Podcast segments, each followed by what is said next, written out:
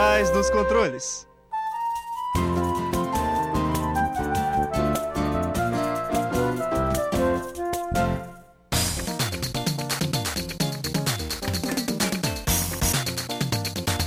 Fala ouvinte! Seja muito bem-vindo à quinta temporada do Por Trás dos Controles, o programa que pluga você no mundo dos jogos. Mais um episódio vindo diretamente de nossas casas e sendo transmitido pela nossa querida Rádio Fiscar, 95,3 FM. Eu sou o Thiago. Eu sou o Hanson. Hoje nós vamos continuar contando a história dos videogames no nosso novo quadro, Modo História. O quadro Modo História tenta fazer um olhar amplo para a história da mídia que nós tanto amamos, os videogames. Terminamos o episódio passado falando do momento em que a Nintendo entrou no mundo dos videogames. Hoje, vamos continuar essa história até chegarmos nos jogos 3D, mas fazendo uma pausa para falar de alguns efeitos culturais dos videogames. Então, ouvinte, prepare a sua campanha de marketing agressiva, pois o Por Trás dos Controles vai começar.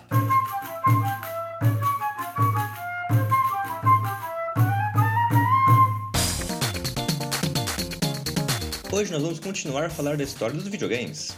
Sim, vamos falar da evolução técnica dos jogos e também da forma que os jogos foram saindo de temáticas um pouco mais infantis até se tornarem um pouco mais adolescentes, vamos dizer. Tanto para o bem, mas também quanto para o mal. E para ajudar a contar essa história, nós trouxemos nosso grande amigo, o Léo. E aí, pessoal? Bom, sem mais delongas, vamos ao nosso bate-papo. Você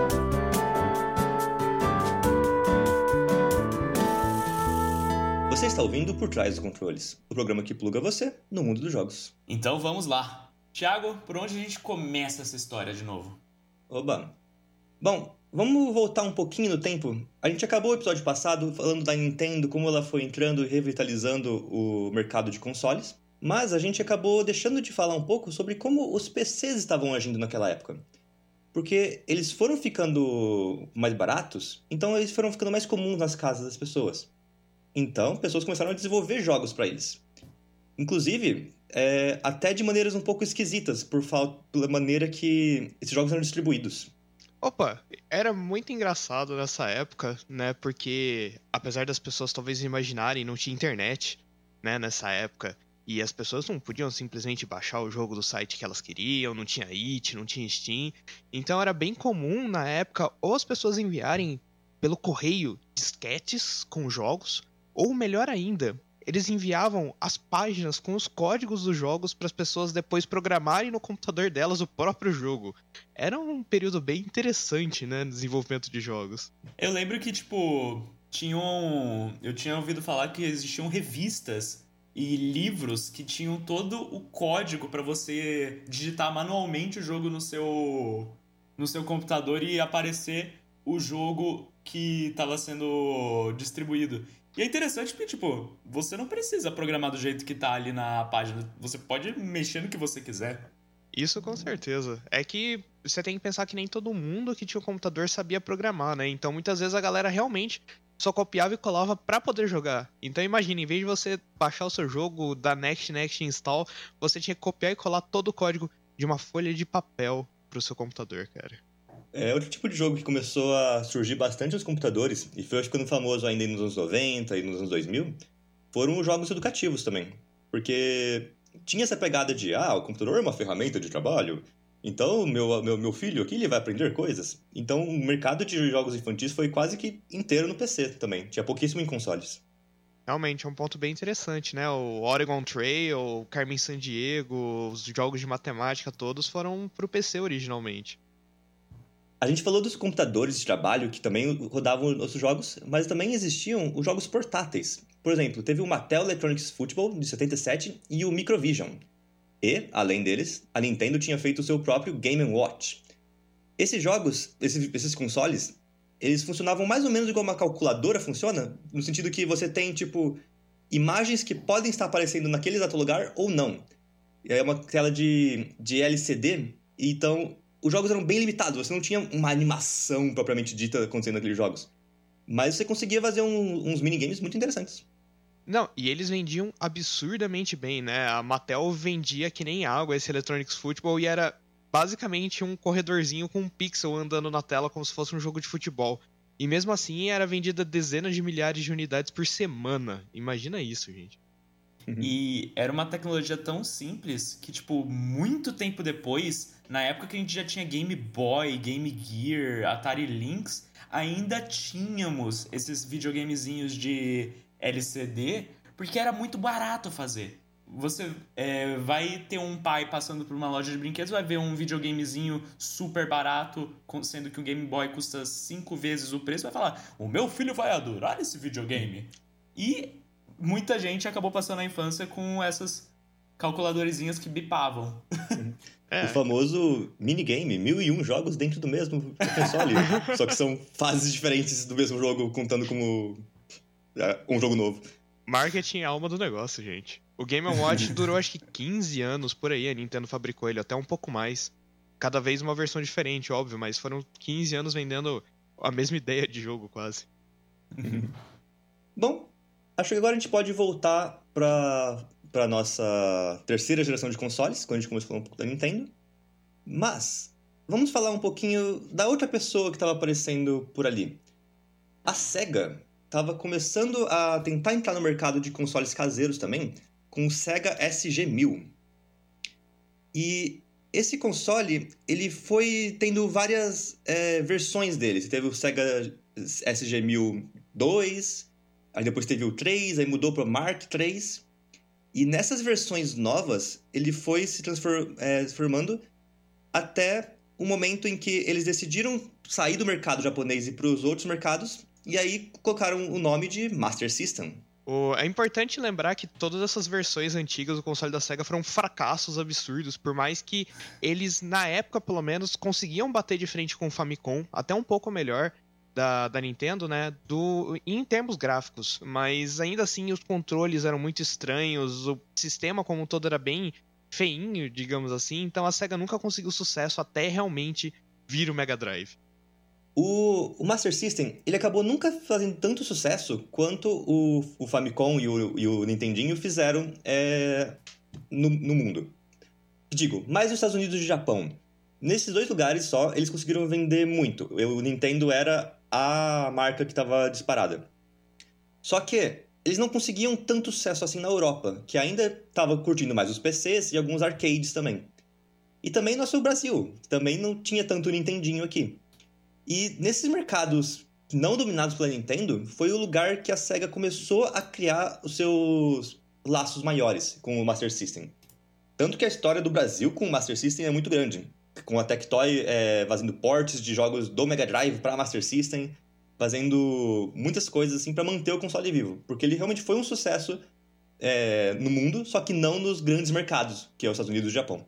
É engraçado que até hoje, se você for numa loja de departamento, você talvez até consiga encontrar um, é, um console da Tectoy que emula o Mega Drive ou o Master System, porque, tipo, caiu muito no gosto do brasileiro. Tipo, como a Nintendo demorou muito para entrar oficialmente no Brasil e a gente acabou ficando por parte deles só com os famosos Famiclones, é, a, a SEGA praticamente tomou conta do mercado de jogos por um bom tempo do, em vista de consoles, assim. Quase todo ano sai uma versão nova, né, de Mega Drive, de Genesis pela Tectoy, né? Então eles até hoje vendem bem ainda, sempre uma edição de colecionador nova com alguns jogos embutidos, que aí até a Nintendo, né, lançou hoje em dia o NES Mini, o SNES Mini, mas a Tectoy já fazia isso muito antes. Visionários. Visionários. A SEGA, ela fazia vários arcades, e por causa disso também, ela conseguiu colocar vários portes de arcade nos Master Systems é, também. O que era uma coisa boa, porque a Nintendo fazia contratos de exclusividade com quem trabalhavam com eles, então ninguém, eles não podiam publicar no Master System. E portes de arcade era uma coisa do momento, porque é no arcade que você vai encontrar os verdadeiros videogames. Ah, então você tinha esse negócio de, oh, eu vou ter um arcade na minha casa. Só que a filosofia do arcade, do design do jogo de arcade, é bem diferente do que você quer num videogame caseiro. Porque no arcade você quer que seja muito difícil para você ficar colocando suas moedinhas ali e vai jogando. Já no console caseiro, você não tem essa necessidade de fazer a pessoa ficar colocando as moedas o tempo todo. Você tem a necessidade de fazer a pessoa se divertir por um momento ali e jogar bastante o jogo. Por causa disso, você ainda teve bastante dificuldade vindo dos arcades nesses jogos, mas mais com a ideia de fazer os jogos durarem mais tempo pra que eles pudessem valer o preço deles para a pessoa. Mas além disso, você podia começar a contar histórias, coisa que é muito difícil você fazer num arcade. O, isso é bem interessante porque toda essa ideia né, de você ter os jogos é, caseiros maiores começou um pouco antes do crash da indústria de jogos lá com a Activision, que o Pitfall era a grande marca de 15, 20 minutos de jogos. Isso na época, assim, nossa, um jogo é para demorar 20 minutos? Caramba, isso é muito uhum. grande. E aí a gente consegue pensar assim, nossa, o quanto isso mudou hoje em dia, né? Um, um, grande RPG hoje em dia é normal durar 100 horas. E na época, 20, 30 minutos de um jogo era uma marca, assim, fenomenal de contar história, de progressão linear de alguma coisa, né? E com os consoles caseiros isso foi aumentando cada vez mais, com jogos, por exemplo, no Nintendinho aí, começavam a ter 30, 40 minutos, até uma hora para você zerar, dependendo do jogo. Alguns mais, dependendo, por dificuldade em si, né? É, e foi legal que as desenvolvedoras começaram a colocar também dentro dos cartuchos dos jogos pequenas pilhazinhas de lítio que guardavam a memória do seu progresso para que você voltasse para o seu jogo e você tá onde você parou da última vez que você jogou, o famoso save game. É muito estranho pensar que para você conseguir salvar o seu jogo naquela época, você tinha que colocar uma bateria no seu cartucho. Isso quando você não tinha que decorar as senhas, né, os passwords da época, porque o jogo nem conseguia gravar direito. Ele só carregava direto num pedaço da memória e falava, não, continua daí. E aí você tinha aquele caderninho de senhas, né? Eu tinha, pelo menos quando eu era pequeno, eu tinha um caderno cheio uhum. de senha para cada jogo diferente. Falar, ah, agora eu tenho que usar essa senha aqui. Era muito louco essa época. Indo até um pouquinho pro futuro, que vai ter no próximo episódio, eu lembro de uma propaganda do Memory Card no, no PlayStation 1 que era Tente ganhar do, tente zerar Final Fantasy VII sem, sem um desses. Realmente. Que era uma coisa realmente, tipo, é uma coisa novidade só de salvar. Realmente era um grande desafio. É, porque quando você tem a, a capacidade de voltar para um jogo onde você parou, você não tem que deixar o videogame ligado e, e coisas assim, você consegue deixar o jogo mais longo, você consegue fazer histórias maiores porque você não está esperando que seu jogador é, faça tudo numa sentada só. Uh, outra grande inovação que a gente teve foi o Game Boy. Ele era. É, voltando agora com essa ideia dos jogos portáteis e tudo mais, o Game Boy foi. Era um videogame portátil que a Nintendo conseguiu fazer, em que ele era um pouco mais complexo. E você podia trocar jogos de maneira mais fácil, comprar jogos de fora também. Algo que até tinha alguns minigames é, de outras empresas que faziam algo parecido, tipo, você tinha que trocar a tela inteira para colocar o jogo novo. Mas da maneira mais tranquila como a Nintendo fazia e com a qualidade que ela fazia também, era uma novidade bem grande. É, é, bom lembrar que o Game Boy era basicamente um Nintendinho portátil, né? Ele tinha o processamento bem parecido com o Nintendo, claro que sem cores, né? Na, o primeiro Game Boy ele tinha, ele sacrificava as cores para tentar é, emular os jogos de Nintendinho, mas assim ele funcionava quase como um Nintendinho portátil, então foi uma grande revolução para a época. Sim, era algo que hoje a gente vê como bem preventivo, mas foi o mais próximo daquela época que a gente chegou a ter um, um videogame nas próprias mãos que não custasse os olhos da cara, porque a SEGA faria o Game Gear e a Atari faria o Lynx, mas custavam muito mais caro que o Game Boy e a bateria durava muito pouco, então você não podia, é, sei lá, levar o videogame para jogar durante uma viagem, porque ia acabar rápido a bateria e você ia ficar só com um pedaço de plástico pesado, enorme na mão.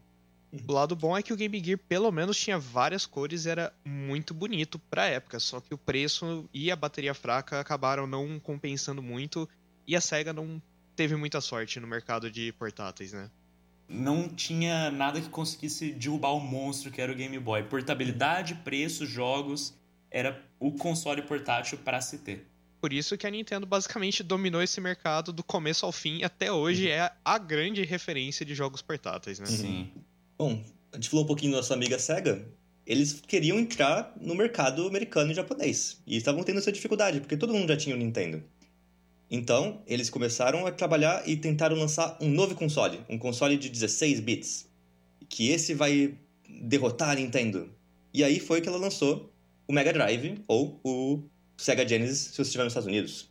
E você teve agora meio que o primeiro salto de geração de meio que uma empresa que já estava fazendo o seu. Você teve o Atari, o Atari 7800, mas talvez tenha o primeiro grande salto de geração acontecendo aqui.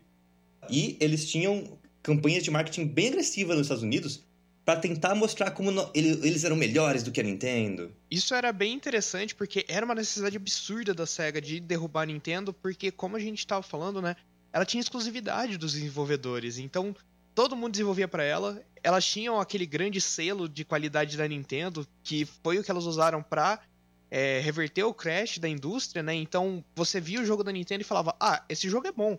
Para que eu vou ter outro console se eu sei que o jogo da Nintendo sempre vai ser bom?" Né? E a, a Nintendo tinha fã-clube também dela, com as revistas, né? Você mandava cartinha, tinha revista mensal, a Nintendo Power. Então, assim, a Nintendo não era só uma empresa de consoles, ela era uma amiga, digamos assim, dos jogadores, né? uhum. né? Era muito difícil de derrubar. E aí, com isso, a SEGA entrou com tudo, com um console mais potente e marketing absurdamente agressivo para tentar derrubar aquele monstro que era a Nintendo na época, né? Sim. A ideia do, das propagandas do Mega Drive e do Genesis eram basicamente mostrar o NES como um brinquedo de criança. Você não vai querer jogar Mario, esses joguinhos de bebê. Você vai querer jogar Sonic, Streets of Rage. Você vai querer ver sangue no Mortal Kombat. E, tipo, funcionou. É, foi o maior blow no, na quantidade de marketing que a Nintendo tinha, que a SEGA acabou passando é, a quantidade de é, consoles vendidos por um bom tempo. E a Nintendo só vai conseguir retomar isso quando eles mesmos chegarem na geração 16-bit. Isso em grande parte é por motivo de um cara específico que foi assim o grande salvador da Sega, que é o Tom Kalinske. Né? Ele é uma peça central quando a gente fala dessa guerra dos consoles, porque ele era o cara da Mattel, ele salvou a Barbie, né? Para quem não sabe, na época em 1980 por aí a Barbie quase deixou de existir, ninguém mais queria uma Barbie. E aí esse cara chamado Tom Kalinske refez toda a propaganda de marketing e estruturação de como eram as bonecas Barbie e voltou a ser a febre que até hoje se mantém, né, essas bonecas. E aí, ele tinha saído da, da Mattel na época, né? E aí, o, o CEO da SEGA foi pessoalmente procurar ele nas férias, numa praia que ele tava. Ele foi lá de jato, basicamente, e falou: Cara, vai trabalhar pra gente. Eu preciso de vocês. E aí, o, o Tom acabou aceitando e ele foi a peça central porque ele sabia de marketing, ele sabia como vender um produto, né? E é, é legal a gente falar assim curiosidades culturais, né? Mas no Japão, que é, é de onde veio a Nintendo e onde a Sega se baseou, apesar da Sega ser americana, né, originalmente estadunidense, o Japão tem muito essa cultura de ah, a qualidade se vende, né? Eles não têm essa ideia muito de marketing agressivo, de você tentar vender o produto acima de tudo. Eles falam: não, não preciso de marketing se meu produto for bom. E a SEGA tinha essa mentalidade porque ela acabou passando a ser japonesa, né? De não, a gente vai fazer um console melhor, ele se vende. Isso não adiantava nos Estados Unidos. Isso não adiantava aqui no, no Ocidente de modo geral. E ele chegou e falou: não, a gente vai fazer pro propaganda agressiva. Que aí chegava aquelas propagandas, né, épicas que você acha no YouTube de ah, Sega does what Nintendo don't, né? Genesis does what Nintendo don't. Mostrar lado a lado os dois e falar, não, a gente tem gráfico muito melhor, olha só, porque você vai querer esse brinquedo, que nem o, o Rensto falou, né? Então, assim, o Kalinski foi uma peça central nessa mudança. Bom, a gente falou como os jogos começaram a trabalhar com temáticas um pouco mais maduras, mais adolescentes mesmo. Coisa mais tipo sangue na cara, violência, metal, armas, ah. E isso foi causando um desconforto na população americana, a ponto disso chegar, depois do Mortal Kombat e do Nice Trap, criar meio que um pânico moral de meu Deus, videogames estão corrompendo nossas crianças. criança vai que virar um assassino depois de jogar Mortal Kombat, ah... Justamente porque tinha essa visão, né? Que tipo, ah, isso aqui é um brinquedo pra criança, mas eita, por que tem sangue no brinquedo da criança? Realmente existia esse problema na visão que um videogame era no público em geral. É, é muito, muito interessante de ver isso, porque até então, né, até essa, essa época dos jogos, eram todas coisas mais calminhas, tranquilas, né, Mario, Zelda, mais que tivesse jogo de um pouco de tiro, né, como Mega Man, Metroid, alguma coisa assim, ainda era uma coisa bem mais infantil, mas a SEGA tentou entrar nesse mercado se vendendo como um produto para público adolescente, até porque eles viram que das crianças eles não iam conseguir tirar a Nintendo, né, e, e aí vieram alguns jogos como Mortal Kombat que a gente citou que eu acho que todo mundo conhece Mortal Kombat hoje em dia, mas na época assim, nossa, sangue, tripas, tudo voando e era um negócio bem visual, né? E aí na época A Nintendo censurou diretamente o jogo, saiu para ele, só que o sangue foi virou cinza, é suor, né? e exato, as pessoas soam quando levam pancada. E, e aí surgiu todo esse desespero, né? Porque é, ninguém conhecia ainda, o público adulto, no geral, não tinha aquele conhecimento grande de jogo. Era uma coisa que era bem vendida, mas assim, políticos, no geral, não sabiam muito da existência disso. E aí começaram a chegar, né, no, nos senadores, deputados, né, o equivalente lá dos Estados Unidos, e tipo, olha só essa violência que tá acontecendo, olha só, vocês precisam proibir isso, né, pelo bem da família e dos bons costumes e não sei o quê. E aí os caras viraram e falaram, não, não, vamos proibir isso, não pode vender.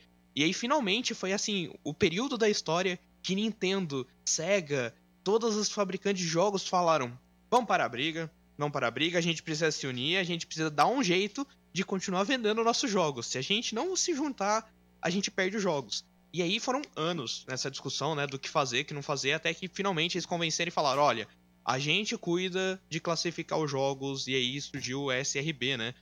E pelo menos adiantou um tanto bom, até pelo menos surgiu os GTA e Doom, que aí viraram outro problema, que a própria SRB ficou meio complicado de, de classificar esses jogos, né? Mas é para outra história isso daí. E é legal que você falou do Doom, né? Que foi é, a indústria dos jogos começando a colocar o pé na água para testar 3D. Uau! Você não tá mais só vendo um plano reto em que você vai de um lado para o outro. Agora você tá dentro do mundo e você vai para frente, para trás, você olha para os lados.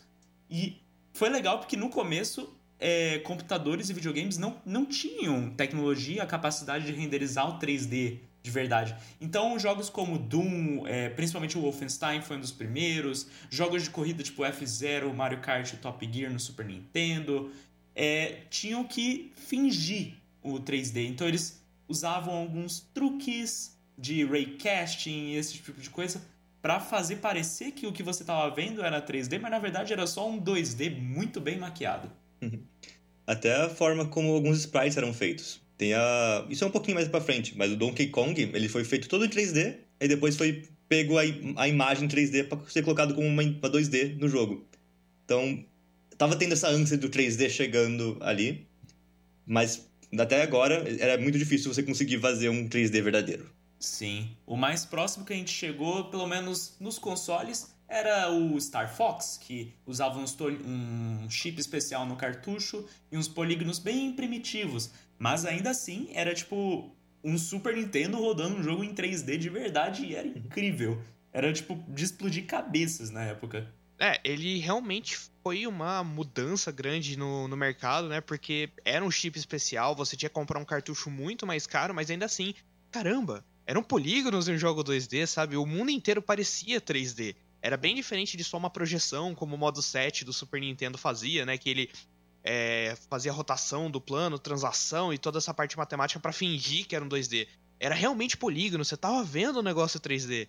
E foi quando a galera realmente falou: Nossa, eu quero 3D no jogo. E aí, quando que vai chegar os jogos 3D de verdade? Ah, Renato, a gente vai ter que contar essa história num próximo episódio do Modo História. É, ouvinte, chegamos ao fim do nosso segundo episódio do Modo História. Mas antes de irmos, fique ligado nos nossos recados para você. Perdeu algum episódio? Você pode encontrar todos eles no site da Rádio Fiscar, radio.fiscar.br. E temos mais uma novidade. O PTDC está completamente disponível nas principais plataformas de podcasts, como Spotify, Google Podcasts, Apple Podcasts e muitos outros. É só pesquisar por trás dos controles no seu app favorito. Lembre-se de participar dos mini cursos remotos que oferecemos gratuitamente e abertamente para toda a comunidade. Basta nos procurar nas redes sociais em Fellowship of the Game, ou FOG SMC. E esses foram os recados desbloqueados no momento.